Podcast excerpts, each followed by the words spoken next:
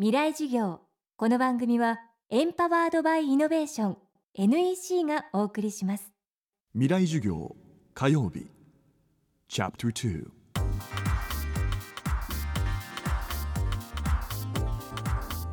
未来授業。月曜から木曜のこの時間ラジオを教壇にして開かれる未来のための公開授業です。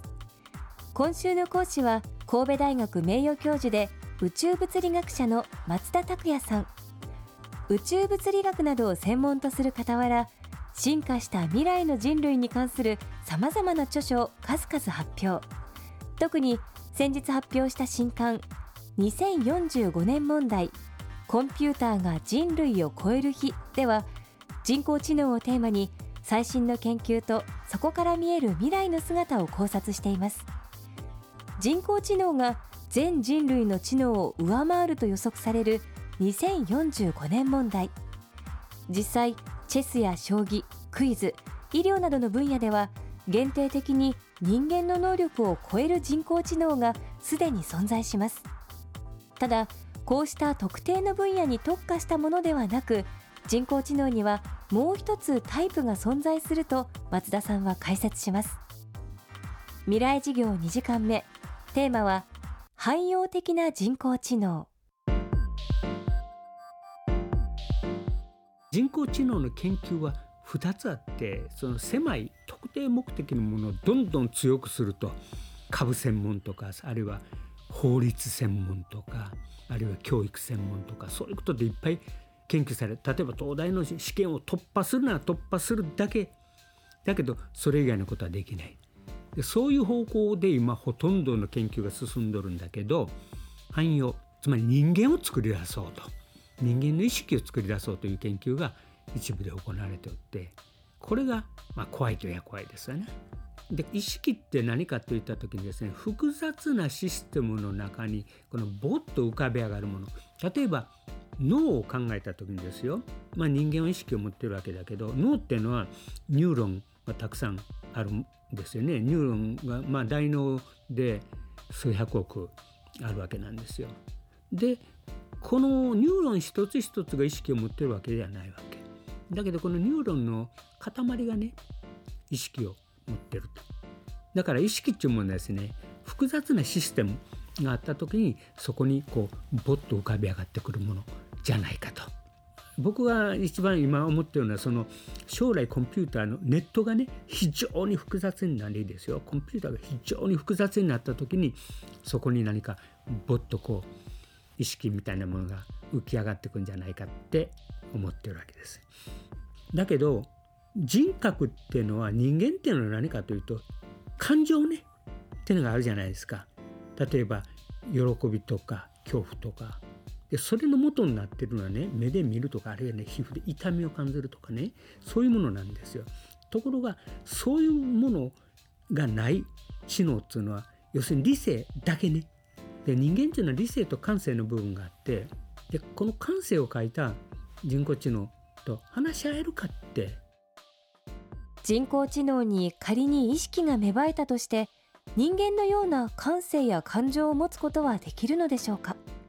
この疑問には大きな危険も潜んでいると松田さんは考えています。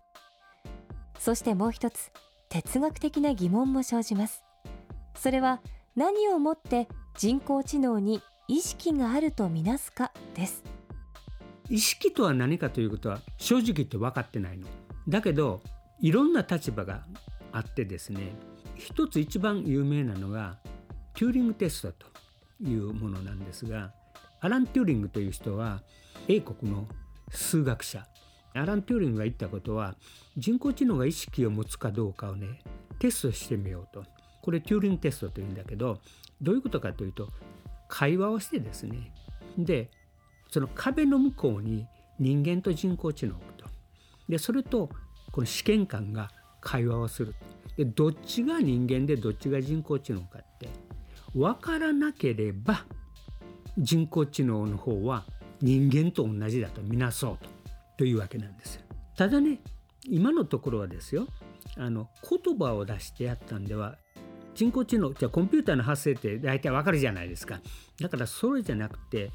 キーボードで文章だけでやり取りすると。実は今年トゥーリングテストパスしたと言われてるんだよ。ただしこれはね多くの研究者はねあの認めないね。どうしてかというとね、まあ、実際英国のロイヤル・ソサエティがコンテストやってそれに通ったっていうんだけど5分間かな？だけ会話してで審査員の30%を騙さればよいということ。だったんですよ。そしてロシアの人の作った人工知能プログラムこれはウクライナの少年13歳の少年という触れ込みでね。だから少年だからまあ分かんなくてもいいやみたいなねところがあってそれでまあ騙されたわけで通ったということになってんだけどしかし多くの学者はそんなもんじゃあの認めんよって。かつあれなんかもそんなんじゃダメだって。やっぱり2時間ぐらいですねじっくりと話し合ってね分かるか分からんかって。で大体ね意識があるってどうして分かりますかってこの意識の問題っていうのは実に深くてですね昔デカルトが言ったわけ。我思うゆえに我ありと。だから自分は意識を持っていると。いうことは確かだと。だけどあなたが意識を持ってるということは分かるかって話をして何か質問したらもっともらしい応答があるじゃないですか。であだから人間だなって。だから人間と例えば猫を区別する時にですねもちろん姿形見れば分かるわけだけど声だけでやったって、まあ、人間ならまともな返答するし猫ならにゃというだけだから分かるわけじゃないですか。ですから会話をしてもっともらしい返答をすれば意識があると思うというこれがテューリングテストなんです未来授業。今日は神戸大学名誉教授で宇宙物理学者松田拓也さんによる汎用的な人工知能をテーマにお送りしました。明日も松田さんの講義をお送りします。そして先日行われた FM フェスティバルのビデオポッドキャストも配信しています。ダウンロードは FM フェスティバルで検索してください。